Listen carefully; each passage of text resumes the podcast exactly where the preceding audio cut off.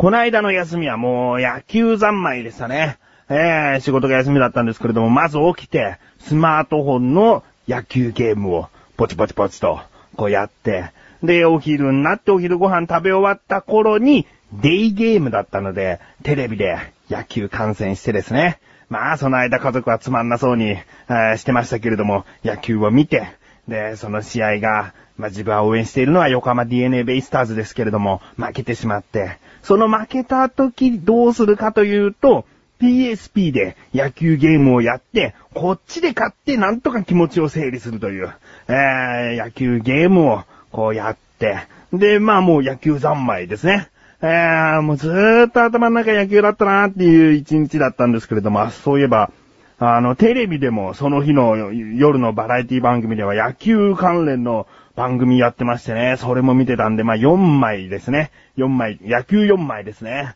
えー、もうこんなにも野球ハマってきたかっていう感じは自分でもね、こう感じましたね。去年、一昨年、一昨年なんて本当に野球をちょっとたまに見る試合結果だけ興味あるみたいな感じだったんですけどね。えー、去年からこうだんだんだんだんと本当野球熱っていうのが冷めきらなくて、まあそういったね、たまにですよ。これはあの、久しぶりにこんな一日を過ごしてしまいましたってことですよ。毎回、こう休みになっては野球のことばっかりしているようじゃね、家族に対して何もできてないという、え、そんなダメお父さんみたいになっちゃいますけれども、そういうことではなくたまたまね、その日は野球4枚な日だったんですけれども、まああの、まあ野球の話したんで、ついでに言っておきますが、今年のセリーグで、横浜 DNA ベイスターズが優勝したら丸坊主にしますとね、この番組では言ってきましたけれども、うん、あ、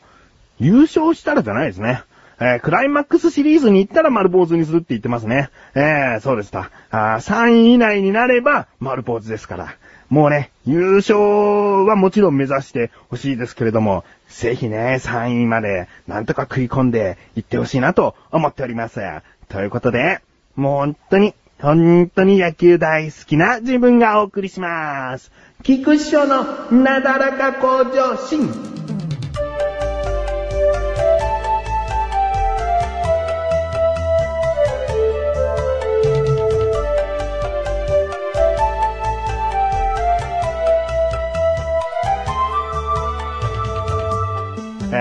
先々週ですかね、実家からえー、神さんのお母さんがですね、この、二人目の子供が生まれたと。で、神さんはまだそんなに動けるような体ではないので、こう、お手伝いに一週間泊まり込みで来てくれたんですね。で、お母さん大阪に住んでいる方ですから、わざわざこう、荷物抱えて、こう、お手伝いしにやってきてくれたわけですよ。で、自分としても、もう日中はもちろん仕事してますから、助かるなと思ってありがたいなと思って、で、一週間です。その一週間の時に、自分が実際お母さんとこう関われる時間っていうのは、朝はなんか幼稚園に上の子を連れて行くでバタバタしたりとかしてるので、だいたいこう夜、えー、自分が仕事を帰ってきてからになるんですね。で、その時にお母さんが来ているんだっていうことを実感できるのって、やっぱりね、ご飯をね、作ってくれているというところなんですね。えー、もちろん神さん普段作ってましたけれども、まあ、いつもとは違うご飯が並べられているという。でね、なんかこう、一週間、メニューを覚えちゃいましたね。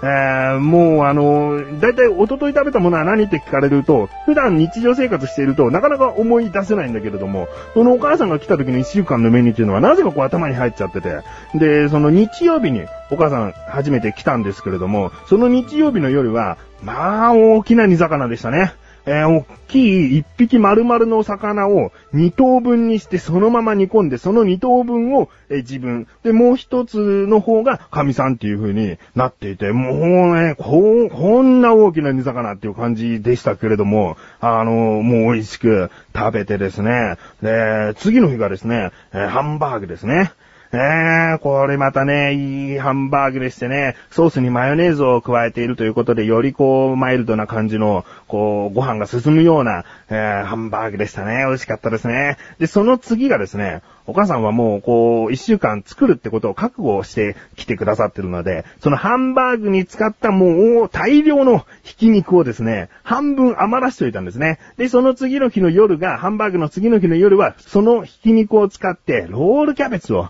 作ってくださって、もう、それがね、量がすごかったですね。自分は普通の、えー、俵型のロールキャベツを4個食べたんですけれども、まだ鍋に余ってるよ。まだおかわりあるよ、翔さんなんて言われるぐらい、こう、大量に作ってくださって、えー、それも美味しくいただきましたね。えー、で、その次がですね、ちょっとこう、うちの、えー、自分の両親とも、こう一緒に食事をしましょうなんていう日だったので、お寿司を頼んだんですね。うん。で、そのお寿司をいっぱい買ってですね、だいたいこんぐらい食べるんじゃないかなと思ってね、確か、こう、通常の10人前ぐらいの、こう、まあ、量多めに一応買っといたんですけれども、うーん、まあ、こう、お祝いの席だからって、うちの母親がですね、お赤飯を炊いてきたりとか、えお寿司なのにお赤飯炊いてきちゃったとかね、えあと大量の唐揚げ、大量の煮物っていうのを作って持ってきちゃったんで、お寿司以外にも食べるものがいっぱいあって、すごく余っちゃいましたね。えー、余っちゃうということはですよ、自分は相当食べたということです。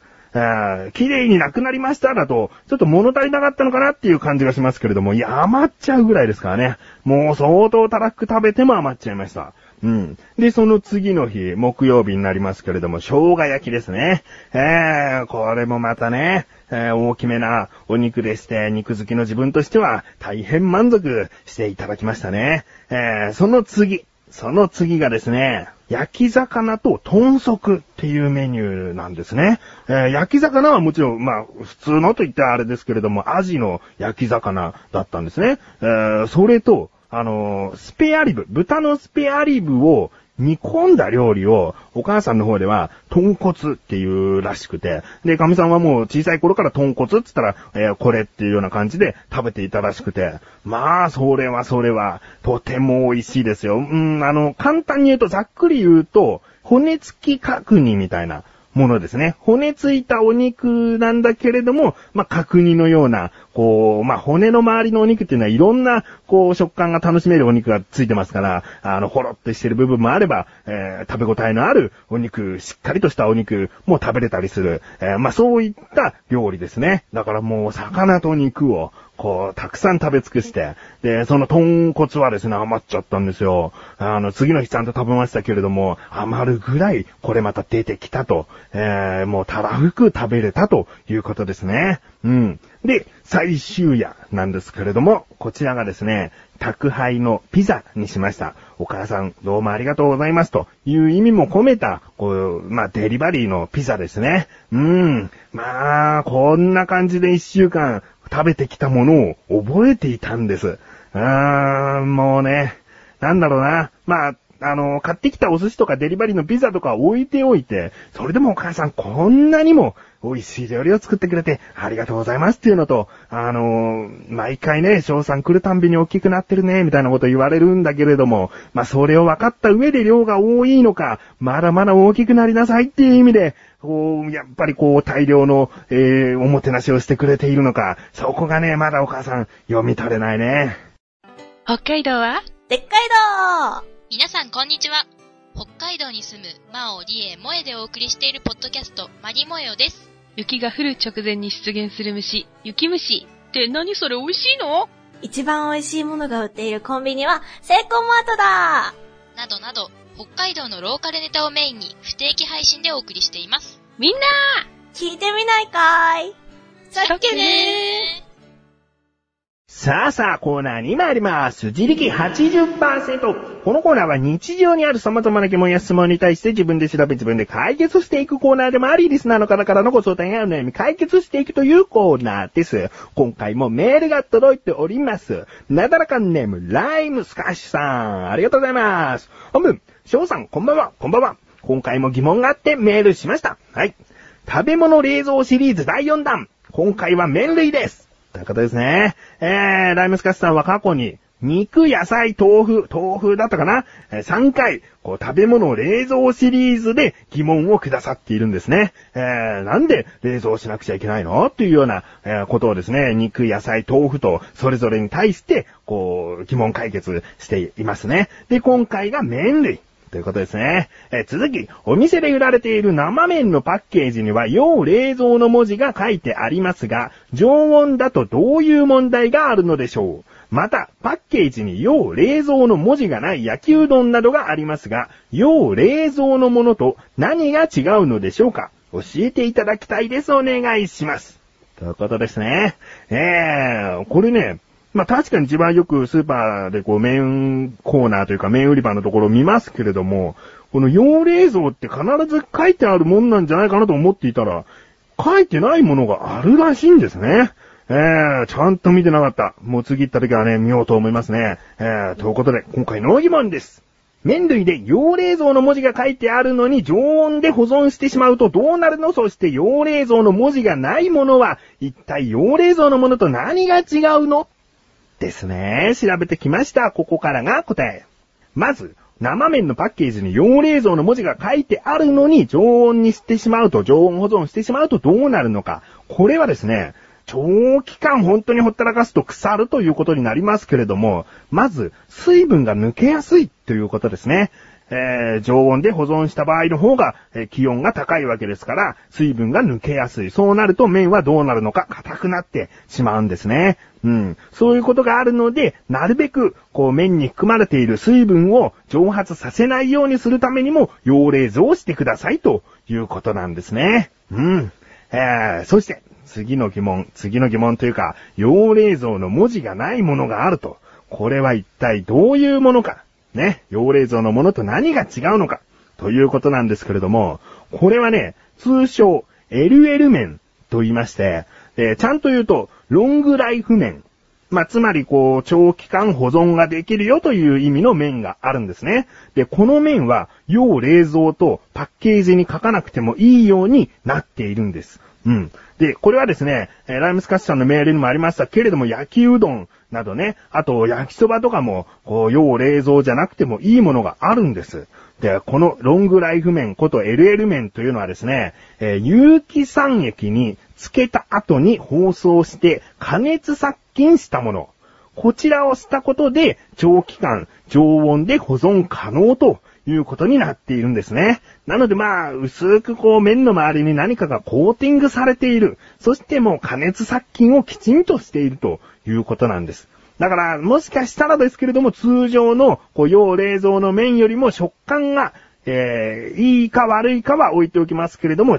うのかもしれませんね。えー、そういったことで、常温保存ができるようになった。つまりですね、まあ、バーベキューで焼きそば焼きうどんを作ろうという時に、クーラーボックスに入れておく必要がないんですね。えー他にも、屋台なんかで販売する場合、えー一般人の方で屋台で販売する機会はないかもしれませんが、まあ、文化財とかね、そういった学生さん向けにも、これは冷蔵しなくてもいいんだよっていう面ということで、需要があるわけですね。うん。まあ、今回調べてみてですね、あ、そういう面もあるんだと。LL 面なんつうものがあるんだということで、一層こうスーパーに行った時じっくり見てみようかなと思います。えーこれは常温保存でいいから冷蔵ケースに並べませんっていうスーパーあまりないと思うんでね、えーちゃんともう麺類は麺類で固めたいから全部こう冷蔵ケースに入れているんじゃないかなと。だからちゃんと探せば、要冷蔵と書いてない麺は結構あったりするかもしれませんね。えーということで、ライムスカシさんいかがでしょうか？今回ですね、なんか本当に自分の中でも豆知識が一つ増えたというか、大変勉強になりました。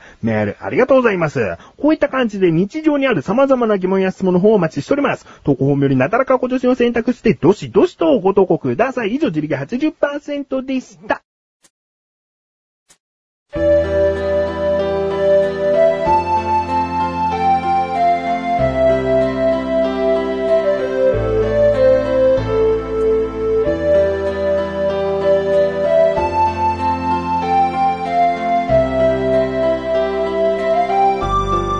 グです。そしてすぐお知らせです。このなだらかご助身が配信されたと同時に更新されました、小高菊池の小高カルチャー聞いてみてください。今回はですね、あのー、小高カルチャー邸のメールが、ちょっとね、溜まってしまったというか、長期間読むことができなかったメールがございましたので、こちらの方申し訳ございませんでしたと、これこれ理由がありましてというような話をしたりですね、あと、おせんべいの話なんかもしております。気になるという方は聞いてみてください。ということで、なだらか今年は毎週水曜日更新です。それではまた次回、お相手は菊池衣装でした。メガネと周りでもあるよ。お疲れ様です。